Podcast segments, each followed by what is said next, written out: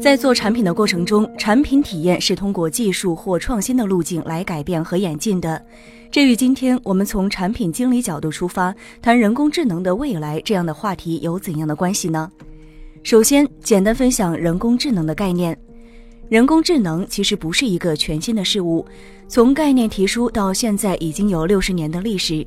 而且，如果我们翻一下整个历史，可以看到它的发展也不是一帆风顺的。它遵循了所有的新技术都会有的曲线式发展的规律。新技术在推向市场后的一段时间，可能会经历一定的发展，但是很快由于技术的不成熟，或者整个市场的发展没有到应该爆发的节点，它会落入一次低谷。实际上，人工智能已经经历过两次低谷，我们现在正处于第三次浪潮的崛起。而且这一次，我们有理由相信它将真正迎来一个爆发式的浪潮。现在有一些言论，我们技术进展的这么快，整个技术的边界的进程呈指数级，那么它会不会威胁到我们人类？其实我们可以这样理解人工智能目前的阶段：以 AlphaGo 这样的形态的人工智能为例，它处于我们整个领域的弱人工智能阶段。这个阶段的机器其实只能辅助人类，虽然在某些任务上可以超过人类，但是它还不具备人类智慧这样的通用性，只能在一些特定领域和特定的任务上表现出超出人类或者接近人类的水平。能够真正建设我们美好未来的是强人工智能时代。这个时候的机器会具备认知的智能，它能推理、会学习、能思考，像科幻片里面提到的机器人，有自己的意识，具备自己的思想，甚至会思考和人类之间的关系。这些可能还是偏哲学的话题，我们并没有在技术领域认真分析其可能性。我个人认为，第三阶段超人工智能阶段还比较遥远。现在，人工智能已经渗入到我们已有的产品品类当中。只是大家可能并没有把它很清晰的与我们理解的人工智能关联在一起。实际上，在一些产品，比如一些 APP 当中，它可能是作为功能体验的提升，背后其实已经用到了人工智能技术。站在现在的时间节点上，我们对人工智能已经有一定的认识，而且我们觉得人工智能将会为产品带来非常深刻的变化。这就关系到产品经理这个角色。产品经理要如何看待和应用人工智能技术到我们的工作当中呢？因为我们是从做一个工具开始，我个人对人与机器整个使用过程中的交互环节会比较关注。人机交互的发展背后就是由人工智能的技术演进来推动，这两者是相得益彰的。人机交互的整个历史是怎样演进的？我们所知道的语音的交互、图像的识别等，都会使整个交互向更自然的方式迈出步伐。比如输入法，我们跟机器进行文字的交互是一个输入的过程，也经历了几代的变化。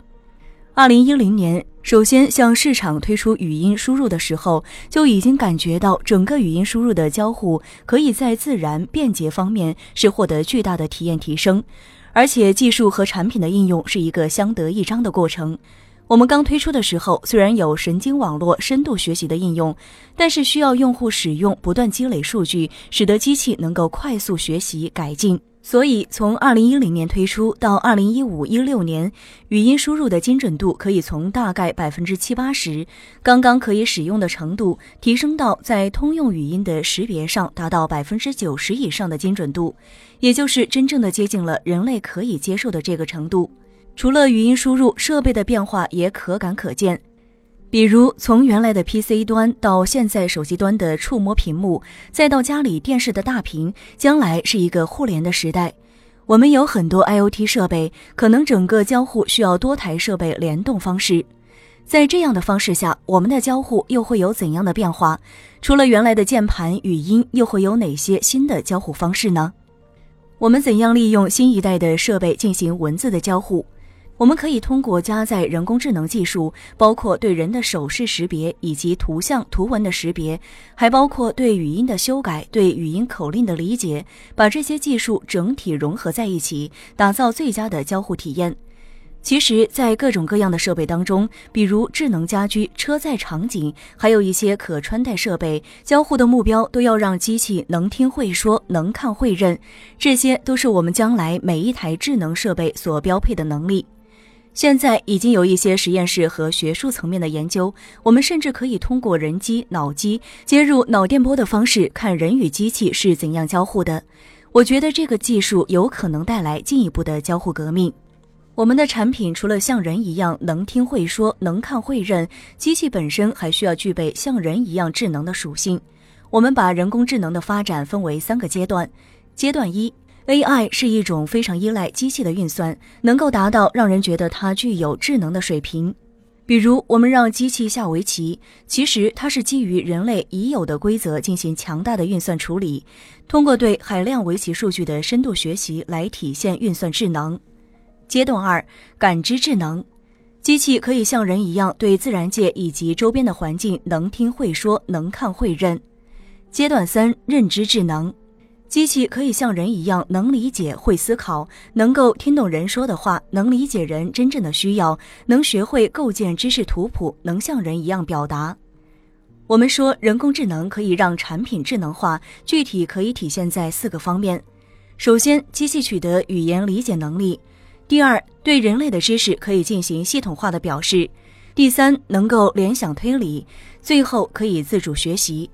其实这就是一个人工智能系统的产品原型。现在通用的人工智能助手在手机端评估结论还不太能达到人类认可的智能程度，但是可以基于垂直的场景，比如在家看电视、开车的时候让机器完成。